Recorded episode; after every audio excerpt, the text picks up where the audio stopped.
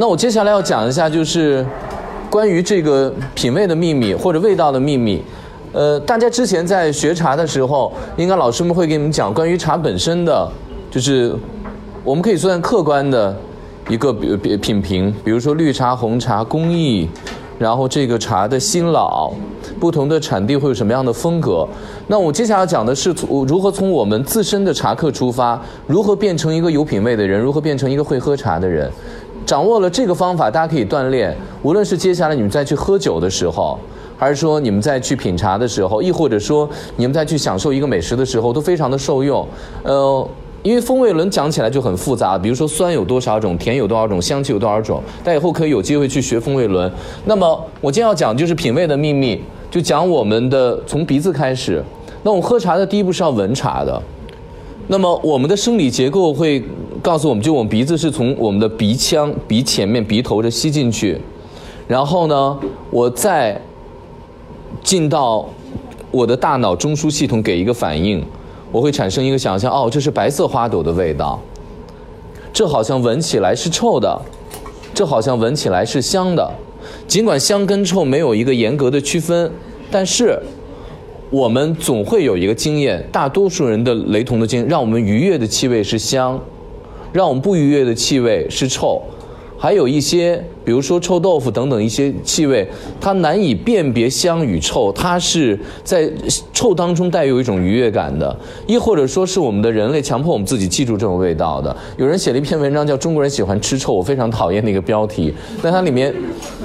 但它里面实际上讲了中国人的苦难史，就是当我们在漫长的，因为中国人口是有几次大迁徙的，然后我们衣冠南渡，从魏晋时期的衣冠南渡，从这个西晋到东晋，从中原地区到。呃，我们那个浙江的，就是沿海的东部地区。然后呢，另另外一次呢是宋朝的南北宋的迁徙，包括我们最近的，相对来说离我们比较近的清朝末年、民国时期的下南洋。然后这次下南洋更彻底，让很多人跑到了呃东南亚的一些国家。那么这个呃也导致让我们的中国的文化、华人文化传到很多的地方。那么在这种迁徙的过程当中，你是没有办法保证。你时时刻刻能吃饱饭的，这第一。第二点，当你得到一个新鲜的食物，你不可能随手带一个，呃，随手带一个冰箱。你即便是带一个冰箱的话，你也没有电源可以保存它，怎么办？于是我们人类用了发酵的方式，风干、发酵，在世界历史上都这样，等等等等，然后来让这个食物能保存下去。很多东西呢，放着放着好像就有一点点臭了。我前两天去侗族，然后我就吃了他们的那个腌肉，还有他们腌鱼。我今天吃到了一条三十年的腌鱼，是那个大姐说，我当年就是一条生鱼啊，然后拿蒸熟的米加上盐抹完之后放在缸子里面一压，这一放就放了三十年。她说，大姐当年结婚的时候腌的鱼，今天你是贵客，我开坛子给你吃，她切了一块生了就喂我嘴里面，然后那个米米粒还能看出来那个简单的米粒在上面，然后就是三十年，里面有一些汁水。那么这个其实是影响了整个东南亚的饮食结构的。大家知道有种东西叫鱼露吗？就是那个闻起来臭臭的，但吃起来香香的鱼露，也叫鱼酱油，它实际上就是从这儿来的。那么你可以把这种腌了很多年拿米跟盐跟鱼放在一起东西，你可以把它变得新鲜一点，不要吃那么老的，用热热一点的米，然后呢捏上一点醋，上面放上生鱼片，变成什么？寿司，对不对？所以你发现没有，整个中国的文化稍微一过海之后，被日本人精致化之后，变成了全世界最高级的食物——寿司。但是在中国这个，尤其在山地当中，是一个苦难的保存食物的一个方式。这是饮食人类学方面的。所以一勾连的话，大胆的想象一勾连，我一去查历史，我查日本的学者做的人类学研究的历史，日本有饮食人类学这专业，竟然真的写出中这个寿司跟。中国沿海地区做这样的腌鱼的一个方式，所以香和臭是没有一个绝对的绝对的划分的。然后有的时候这种带一点点微臭的东西，我们人类必须强迫我们的味蕾记住它。你你爱它，你爱吃，你味蕾多么抗抗抗拒这个臭味的时候，你会强迫自己爱吃。为什么？因为在饿死和臭之间，我们一定会选择吃一点臭的东西，但是我们活下去。所以中国人喜欢吃臭，他没有理解中国人其实背后我们的祖先有有非常苦难的历史，我们一直在流离。所以就是当我们在吃到一个发酵的东西的时候，其实你要思考背后为什么会这个东西会发酵成这样。比如说肉变成放了时间久之后加一点盐，它变成了酱。然后后来变成了我们的酱油、我们的酱，然后呢用鱼做的等等等等。然后豆腐怎么样去保存？无意当中变成了臭豆腐。包括我们腊肉用熏的方式做腊肉，然后这些其实都是让食物保存下去的。有新鲜的吃，谁愿意去吃这些个发酵了很长时间的东西呢？尽管我们现在觉得它非常的有品味，对吧？如果你有新鲜东西吃的时候，所以这个时候我们的鼻子会分两个部分，一个叫前嗅觉。一个叫后嗅觉，前嗅觉大概就是我们鼻子前头的这个位置，我们吸进去闻，就是我们会拿茶先去闻它，然后当我们闻的时候呢，我们前头会有一个小小的跟淋浴的喷洒器一样，会喷出一些液体，那这些液体呢会帮助我们把气味抓住，粘住它，然后呢，这个其实这东西就是鼻涕，所以当你感冒的时候呢，你的鼻涕流出来了，你就丧失了。去抓住，让它抓住气味这个能力，所以你感冒的时候，你的嗅觉会下降。这是前鼻腔，然后后鼻腔是什么？当我们喝进茶之后，我我们会通过我们后面的软腭那个部分，然后我们往外吐气。所以我经常说，一定要让茶在口腔里面跟空气接触打开，用鼻腔吐出来，这是后鼻腔的气息。所以嗅觉分两种，一个是前鼻跟后鼻。无论喝酒、喝茶、吃东西，一定要用鼻子这两个。知觉这两个感觉去闻它，这才是一个完整的闻，完整的嗅觉系统，就是鼻子的，对吧？好，我们再说一下味觉。味觉简而言之就是指的是我们的进入到我们口腔当中的嘛，舌头。大家知道舌头帮我们捕捉几味道的时候，它主要捕捉几个味道？舌头主要靠哪些部位来来捕捉？舌尖吗？不只是舌尖，嗯。还有什么？大家知道它舌尖，还有还有什么地方？因为他们都被那个《舌尖上的中国》给误导了，是吧？只有舌尖才能尝出来味道。但是我要告诉大家，舌尖确实是舌尖确实是我们捕捉味蕾的占比最大的地方。然后舌尖是舌的两侧，两侧也是。舌中呢？其实每个位置都。舌面，舌中呢？舌苔就舌中间嘛，舌苔那个位置。舌根呢？也有舌根，你没有想象过，就是你们比如说舌尖，然后呢，或者说你们的舌的两侧跟你们舌中还有舌根感受到的味觉，有什么不一样吗？有单独训练过自己这个吗？他们没有训练过，就会直接，嗯，就是含的比较深嘛。是吗？好，那我告诉大家，我直接告诉大家答案，就是我们的舌头的味觉感知能力是不一样的。比如说我们舌尖主要是感知甜。还有咸，咸一部分也是在舌尖。那么咸有部分会变成苦，哈，是靠舌根来感受。所以我们的舌根主要感受的是苦。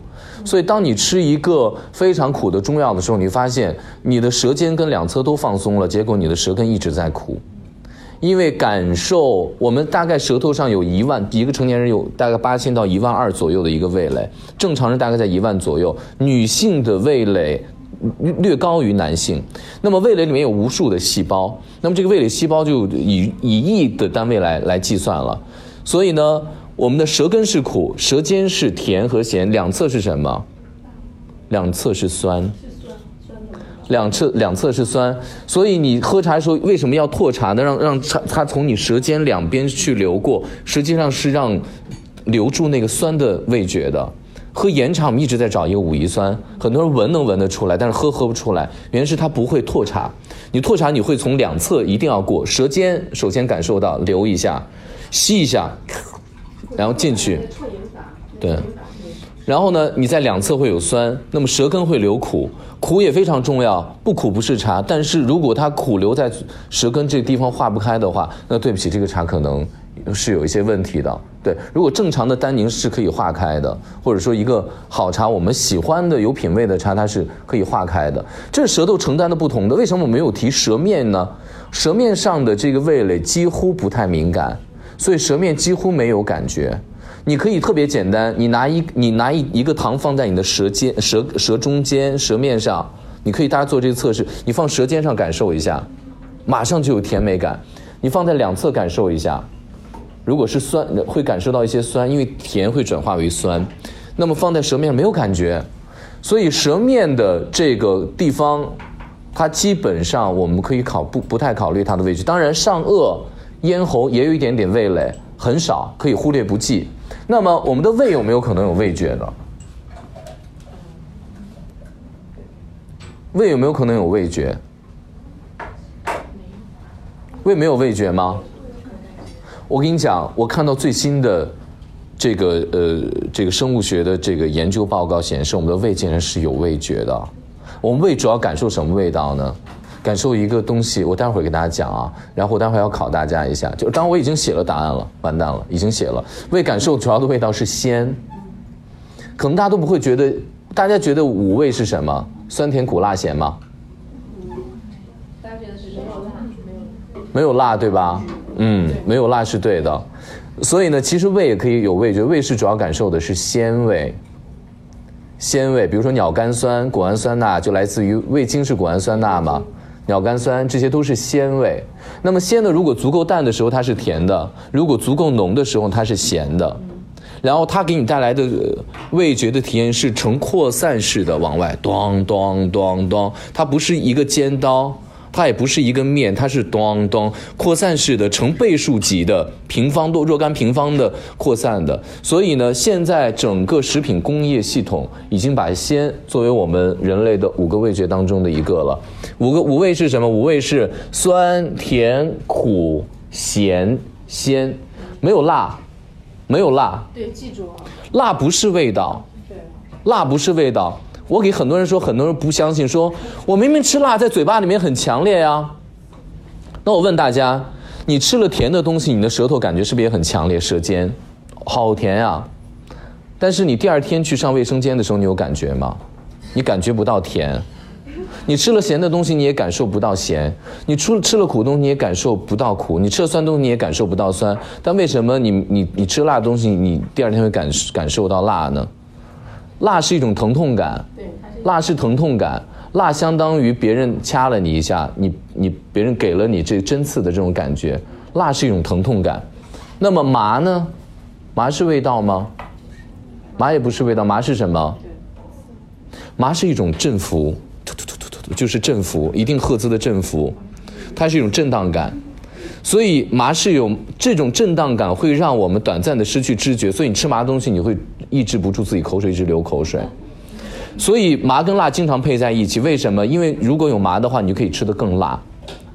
它是一种镇定剂，它是一种止疼药，它会麻醉你，让你吃辣没有那么疼。所以麻跟辣经常会在一起。那我问一下，色是什么？色在喝茶很重要啊，色喝茶很重要啊。色是收敛感吗？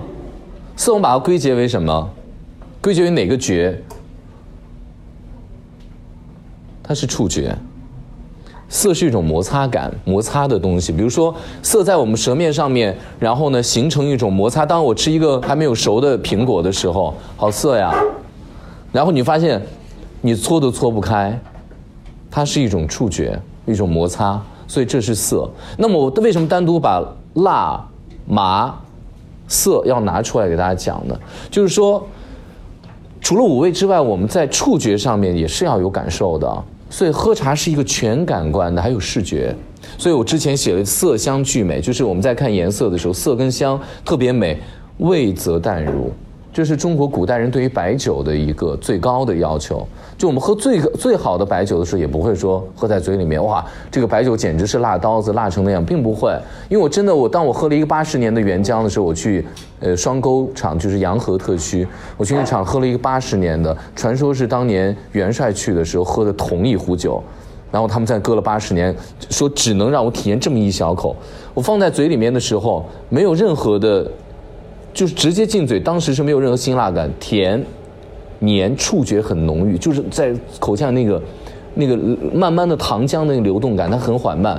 然后过了几秒钟之后，它那个爆炸力才出现，也是呈扩散式的，所以我认为它里面是有鲜的。扩扩散式的爆炸，但是我并没有感受到很很疼痛疼痛的感觉没有，所以当下喝勾兑酒的时候那种超级强烈的疼痛感，八成可能是那个酒还不足够好。当然了，也跟那个当下的酒的工业有很大的关系。记小时候我们在喝酒的时候一定要热酒。让它低温的一些个东物质要挥发掉，因为那个那种那个里面在制酒工业当中留下的来的这个合成的物质，它会对我们的口腔有一种疼痛感的刺激，所以我们小时候热酒是有道理。当下当然我们提纯的工艺已经非常好了，我们喝白酒已经不需要这个了，喝茶也会有。我前两天喝茶就喝到胃疼，然后喝到我我就觉得我的舌头简直就是一场，我就说为什么我要这么来虐待我的舌头？我喝的是西瓜。还喝的是某某某盐霸等等，就是那天价茶系列当中，我自己买不起，因为有人有嘛。然后呢，有人有，然后我就说那我就开心的过去喝，我就发现里面装的是假茶，就里面装的是假茶。然后呢，对我味蕾进行了一次非常强烈的暴击。然后我那天我那天报复性的就把那帮人全部找到我家里面去，然后进行了一次盲品。我买了那个孝文家那个盲品，我我今年盲品的时候我全对。就是四款茶盲品，就你得喝喝出不同品种、不同焙火程度、不同的工艺，我盲品全对，然后我就把他们拉到我们家，我拆开一盒，然后他们全错。所以我证明一件事情，就是他们喝假茶喝多了，他们的味蕾是没有那么敏感的。所以就是我那天真的，所以为什么今天要带正味茶来，正山正味茶来给大家喝？就记住这个味，它是标杆，这个标杆以后会指导你们，待会儿用我告诉你们的，用舌尖两侧、舌根。用拓茶法，然后用闻，用这样的方式记住它，它会跟数据一样记住在你大脑当中。不要小看我们的，我们的味蕾非常强悍，我们有一万多个味蕾，有若干亿个味觉细胞。我们为什么说一定要在你不想喝茶时候不要喝茶，喝茶时候不要吃甜的？然后你你饥渴状态下，就是尤其辟谷之后的人，他味觉相当敏感。为什么在这种时间去喝茶呢？为你的。嗷嗷待哺的一个一个小朋友在你的舌头舌头上面，这些个味蕾，它就跟那个珊瑚出来要吃东西一样。这时候什么味觉进去，它都会迅速抓住。这个时候你去喝茶，尤其喝一个好茶，它会迅速帮你记住这个真正的味道。用用影像化的资料，比如我在喝这个茶的时候，你觉得它是白色花朵的，我喝喝这个茶的时候，我觉得好像它是一种非常让我觉得。淡雅的梅香、兰花香，用这样的方式记住它。每个人答案是不一样的，但是你记住它之后，等你下次喝到这个茶，就会用这样方法去评判。不要强迫其他人喝一样，跟你啊，喝这个茶难道没有青果的味道吗？我就是没有，没有吃过青果呀。那有没有可能是葡萄的味道？生葡萄的也有可能吧。对不对？就是它有可能是类似的，但是你每个人用不同的具象化的东西记住它，然后这个就是我们锻炼味蕾的一个很好的方式。所以我花大量的时间放在这个美学三段论第一段论，就是把这个食品美学、食物美学、品味美学的方式告诉大家，它是有一定技巧的，它不是玄幻的。美学是一定有基础的，美学一定是有它的根源的。就跟我们去看青铜器，它一定是用大于美的。它最早一定是用大于美的，逐渐发展成为它的美大于用。跟中国古代的建筑，中国古代建筑，我去山西，我去年做了二十七处的宋代建筑的寻访。那我去看的时候，那每一个榫卯结构，每一个斗拱，它都是有用的，你抽掉一个都不可以。那么它有的像我看元代建就一根横木放在那，就像一个蒙古包压下来一样，你敢把那根大梁取掉？取不掉。但你去故宫那些小的榫卯啊，好复杂，去掉不会对建筑结构有影响的。所以那个是装饰性大于它的实用性。那么我坚持的美学的是一定是它的用大于美。首先是用大于美，所以我在讲茶的时候呢，我是非常害怕那些过来，我去参加一些呃一些品牌的茶的品鉴会，然后那些人给我弄那个茶到多少式那个，然后呢过来说韩老师你觉得这个茶今天怎么样？我说对不起水凉了，就他们表演完之后水都凉了，所以茶不可能好。所以茶我们无所谓在什么样的地方喝茶，在任何一个地方只要寻得一方小小的空间，拿干净的水调整好自己的。巡茶的这个状态，然后你就可以喝出好的味道。那么我把这个关于品味的秘密这一块也给大家讲了，大家大概就记住了，就是我们可以用这样的方法去锻炼自己。每次喝茶锻炼，当你锻炼一段时间的时候，你以后再遇到茶，如果这个茶有问题，当然我们每次学茶的时候一定要用拿拿好的茶去标杆的味道。那我我我我今天本来想给大家带一些小众的茶农做的，呃，麻素组，就是在整个桐木关。就武夷山桐木关麻素组的小农的茶，我们之前跟双峰老师我们有喝过一次小种的，非常微妙的，可能这三百年的树的味道，可能这个是稍微阳光多一点的片区的味道，可能这个茶稍微工艺进行一点点改良，但是这种小农的东西呢，不利于大家做一个标杆性的学习，所以我拿的这个是标杆性学习的茶，记住正山堂这个大品牌的这种味道，因为他们毕竟做做茶有四百年历史了。那么大家就会有这样的一个标杆性的记忆。闻闻这个妃子笑跟之前的小种有什么区别吗？甜味更浓吗？还有别的答案吗？有一点烟的味道，还有吗？呃，有点腥是吧？干果还有有点腥，每个人回答都非常好。第一个，你首先说到甜，为什么？因为它选择的是偏它一芽两三叶。所以它是味道更集中的上面，因为你越往下走的枝干它越苦，苦觉会越多一点，就相当于你喝普洱茶也有黄片，那么喝岩茶也是，你采的时候多采一点，后面摘掉，为什么怕苦吗？怕苦嘛，所以那个通道是走苦味的，就是它那个主要枝干，所以它越往上采越甜，它花蜜呀甜的味道越多，你的回答对。然后刚才你姑娘你说什么？有烟的味道，没错。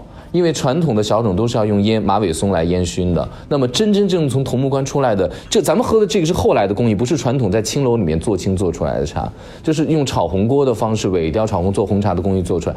但是那个气场当中就是有那个淡淡的马尾松的烟味，所以这些茶也会有烟，当然跟它做茶炒红锅的时候也有关系。你刚说什么腥味，其实就是类似于一种海苔啊。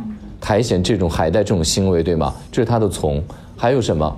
还有那个不知道什么干果味，对，说干果味是对的。如果有人喝，如果有人有人在喝这个，有如果有人在喝正山小种，说哇这个茶特别好，这一种红薯气味。说好听一点，我说你喝到了外山茶。台地茶，如果说不好听一点的话，你喝到了假的正山小种，它一定不是正山的，因为正山小种和外面来的茶最大的区别就是在于它是干果味或者桂圆香，干桂圆香，它并不是红薯气味。如果是红薯气味的话，一定是假的正山小种。所以我经常给我身边做茶的人说，我说你们可能喝了一辈子正山小种，但你们实际上喝都是外山的小种，并不是正山的，对。嗯，还有什么特别的感受吗？甘蔗味，甘蔗气味甜，所以其实你对甜的捕捉很敏感。这个甜当中，你如果能闻到的话，它跟鲜也有关系，跟鲜味有关系，我们可以闻到。对，这个很好，特别好。你看每一个答案都是对，因为喝茶是没有一个统一答案，但是大概大家感知是有共鸣的。这就是你在喝一个对的茶的时候，大家是感知是有共鸣的。对，然后呢，我们现在这个茶已经喝了，我我们。在讲第二阶段呢，可能会讲一些茶的关于茶的这个人文哲学方面更多的一些东西。然后我要看一下我的这个教案，我写的这个讲义的东西。对，讲第二阶段就是讲茶，喝茶不是茶了。对，呃，我第一个要讲的就是说，呃，关于茶给我们带来的人文方面一些享受。关于茶的诗歌都有都有哪些呢？因为我们第二阶段要上一层楼。要讲关于茶跟人跟人文哲学方面的关系，就喝茶不是茶了，大家可以随意，然后呢可以心灵鸡汤，等等等等。我我的大学老师天天在那个发视频号，然后一杯清明，就是就是那种播音腔，好吓人，我听得头皮发麻。对，当然我最好这个不要让他听到我在吐槽他。就是呃，他他是我们的表演系老师，他每天就在那儿表演那个茶的那个凤凰三点头。那那些，呃，但但是我不反感这些，它就是茶艺表演的一部分啊。对，大家能想到的诗句有什么？关于茶的诗句，或者关于茶的典故故事，人文哲学方面的上一层楼的，比如苏东坡的“且将新火试新茶，诗酒趁年华”，这是当他人生失意的时候，他在黄州一穷二白的时候，然后呢，给一个团练副使的角色让他当，没有薪水。挂名，然后他就什么都没有，他就在呃杭州城外的那个山坡上说：“我把这片东坡给我吧，我自己去种东西吃。”他在那个地方替人类发明了红烧肉。然后在寒食节的时候，他好惨啊！他好惨啊！他对他就是人，就他就觉得这个他自己人生像花朵一样，但是马上掉入泥土之中，他就被践踏了，变得很肮脏，他一文不值了。他觉得人生没有丝毫的价值了，心灰意冷嘛，心如死灰，死灰吹不起的感觉。但是呢，忽然间一转向，就且将新火试新茶，试酒趁年华，就觉得已然这样了，那我还能做什么样的选择？在这气馁抱怨吗？没有用，那不如就享受生活算了。就是那个那那屋漏成那样了，长江边上，然后下着雪，他就啪啪愿一扫之后提两个字血糖。他忽然间能达到这样的一个禅定的状态，茶一定程度上可以帮助我们借物抒这样的情。还有。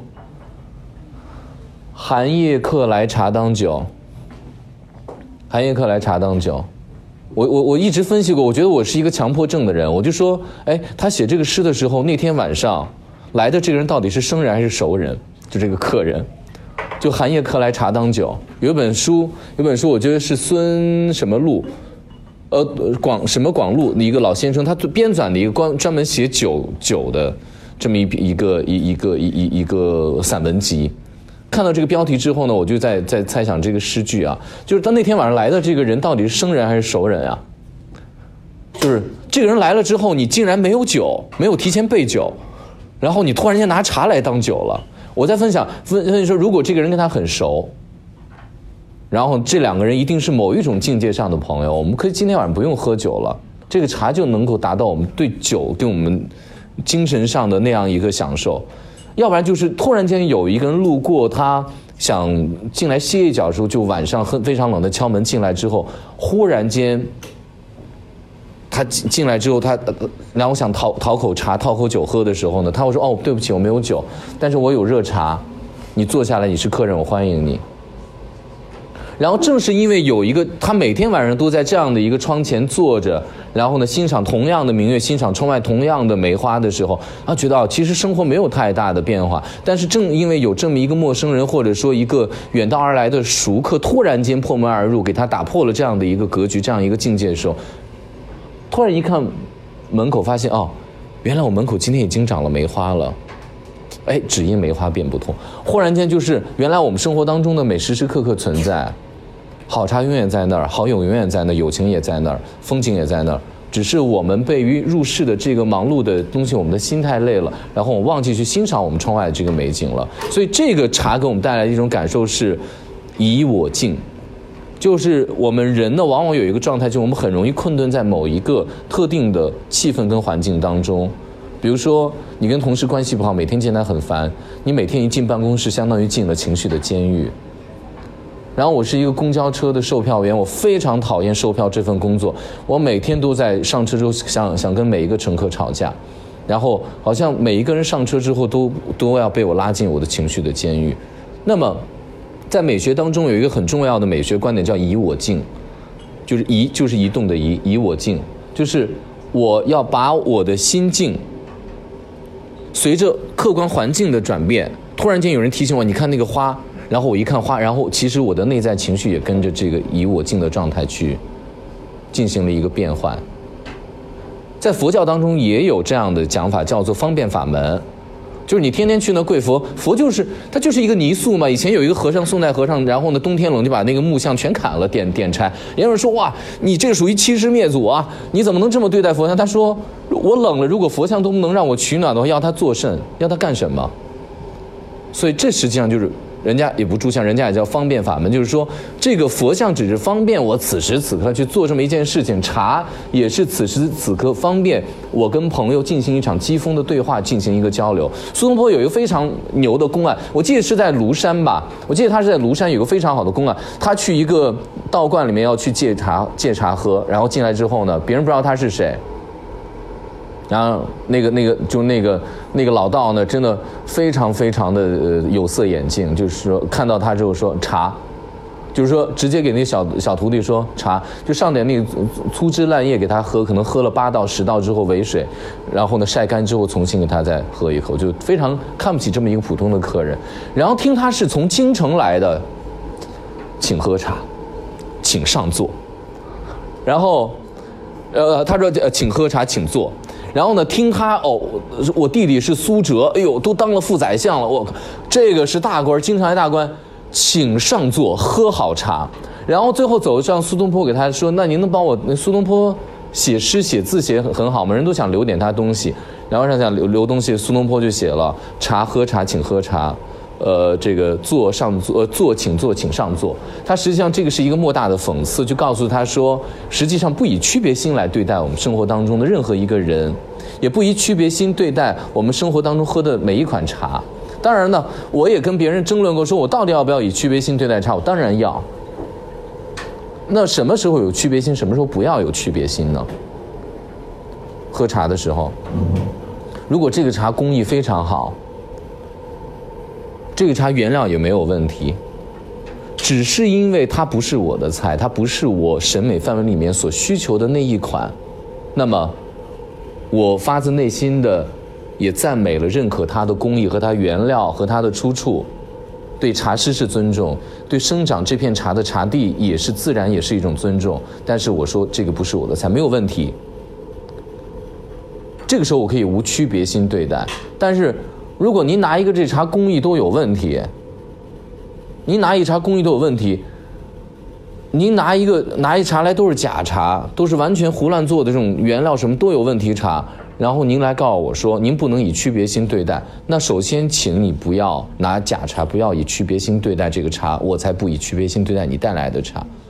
所以这是一个对应关系，所以它不是一刀切之说，我对什么茶都是对。那茶是有一个基础的，最起码它是工艺跟原料没有问题，它即便不符合我的审美，但是我也无区别性对待它，且对它的工艺进行一个认可，这是上一层楼。那么我再讲一个，就是关于关于喝茶的，就茶道当中我们对器皿的选择，也能让大家就觉得，其实喝茶或者茶道之间，有的时候跟茶也是无关的。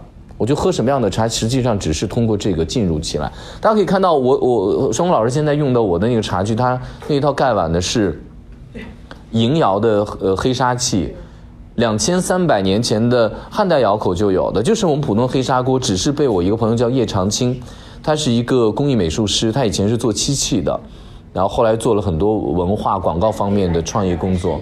对，你们可以摸一下，完全可以，可以感受一下。对，你们可以感受一下，没有问题。然后就是，我我给他写了，我我我给他写了两篇文章。第一个我就说黑是最深沉的温柔，就是我在写茶器的时候，实际上就是上一层楼嘛。这也是茶道美学当中第二段，喝茶不是茶了，你用茶具已然不是茶具了。对，我给他写的第一第一篇文章叫，呃，黑是最深沉的温柔。呃，他不是这么倒，他是双手双手拿着，双手这么拿着，对，这么捏着，对对对，对，然后呃捏着上面盖碗，对，就是这样。然后我第一个我第一个文章是黑是最深沉的温柔，是我第一次跟叶长青见面，是我要去我们央视要去拍节目，我碰到他。因为他是一个极其挑剔的人，瘦瘦的、干干的，戴一个圆眼镜，一个帽子，一身袍子一穿，留个小胡子，一个烟锅往这一挂，他就是那种要时刻在打量，说你配不配跟我一起来？对话的那么一个，他就那么打量、打量、打量，然后他眼神当中充满了怀疑，他就带来他的器皿，说那喝口茶吧，我们俩那天就开始喝茶了，在正式录节目之前，我们用大大量的时间，导演觉得那个人特别难搞。就希望我过去先跟他聊聊天，然后呢，我就跟他喝茶。我当时告诉他说：“我说古代的侠客见面啊，我古代的侠客见面啊，他们实际上，他们实际上是不用把剑拿出来比划比武的，他不用比武。古代侠客见面呢，通常会有一个剑鞘，然后他会把剑放在剑鞘当中，这一个动作有一个专有名词叫做。”韬光，我们有个词叫韬光隐晦，大家记得对吧？所以把这个剑放到剑鞘当中，这个叫韬光。所以真正的侠客高手是不会给别人亮剑，说我告诉你我很厉害，我明晃晃的剑在这儿，你看我这个武器多么厉害，不是的。而他们要做的是收敛，我把所有的光芒要显露锋芒藏起来，这个步骤叫韬光。所以。我告诉他说，无论是千利休还是各种的美学大师，为什么追求到最后追求到黑了？因为黑就是最大的韬光。黑要分很多种颜色，不是一种黑，而且黑是所有的这个光芒、彩色都可以收到当中。所以我在用这个器皿的时候，竟然可以最最后用出七彩色来。就再次印证了我对于它的这个最早的这个茶器的“韬光”两个字的评价。那我之后又从器型上写了另外一篇文章，我写了一篇文章在知乎上，大家可以看到说中国审美是从什么时候开始的。然后其他过过分的那些，比如从青铜器、从甲骨文那方面，我不去赘述。那么我就在讲说中国从开始出现有隶书的时候，有一个有一个秦朝的一个在监狱当中的人叫做孙淼，就我就说中国多么很多伟大的这个。很多伟大的文学，很多伟大的思想是出自于监狱的。对，比如说，比如说，呃，这个孙淼在监狱里面造字。比如说，比如说我们太史公，太史公帮我们写帮我们写历史的时候，他写《报任安书》，他也是在监狱当中，监狱之间的监狱之门之间的一个对话，就是明知要死的一次对话。还有一种，还有一个，比如说。我们的南唐后主李煜，他最后也是在监狱当中，但是，他竟然帮我们把中国的审美境界带一下带到辉煌的宋词，他是开山鼻祖，所以我说中国很多文化是在监狱当中完成的，好奇妙啊。所以不知道，呃，在日后多少年的当中，会不会又突然间出现这么一次伟大的中国艺术文学的一次转变，也在这样的环境当中。那我写第二篇文章，就是说中国审美从什么时候开始，我就写到隶书。那么以前呢，大家用小篆啊，大家知道那小篆是很复杂的嘛，对不对？写起来很复杂。孙淼呢，他改了一个东西叫隶书，实际上隶是什么？公务员嘛。公务员要要记皇上说话，你得写，你得很快啊，不然你记不过来的话，你落了这不行。然后他就把这个字进行了中国字的第一次大简化。中国第一次大字大简化就在秦汉之交，就改变成了书法当中的隶书。那么隶书呢，最大特点就是说，白处可以走马，黑处不能透风。然后呢，它非常的敦实。在云南曲靖有一个串子宝碑、串氏碑，然后它呢里面会有非常俏皮，就是它那个蚕头燕尾啊，隶书最重要蚕头燕，大家可以在网上搜蚕头燕尾，大家可以看到它的那个形态，尤其是那个燕尾，它翘起来那个燕尾粗粗的、敦实的，让为你能够遮风避雨的那个燕尾。它像极了中国古代建筑当中，尤其是有两处建筑，一个是佛光寺，都在山西；另外一个南禅寺，是我们当下梁梁思成、林徽因帮我们找到的，我们当下的这个唐代建筑两处非常杰出的。大家可以看到，就是它的那个飞檐。中国在文化当中啊，中国人在真正的实体的建筑里面，墙里面是一个空间，就内部空间。那么外部空间就直接是室外了，对吗？在西方，但中国不是，中国有一个飞檐。中国有个飞檐，就是它的这个屋檐底下是一个可以当遮风避雨的这么一个介于室外和室内之间的空间，这就是中国的中国人性格当中存在的灰度空间，这是可以商量的，就是我们做事情没有这么的绝对，这就是那个飞檐给我们带来那个感受。然后大家再看一下这个器皿给你带来的宽厚感，可以拿起来看，就是它的这个边翘起来略显笨拙。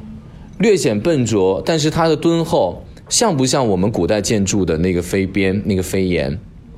所以我在讲中国文化、中国的审美是在方方面面一直绵延不断的。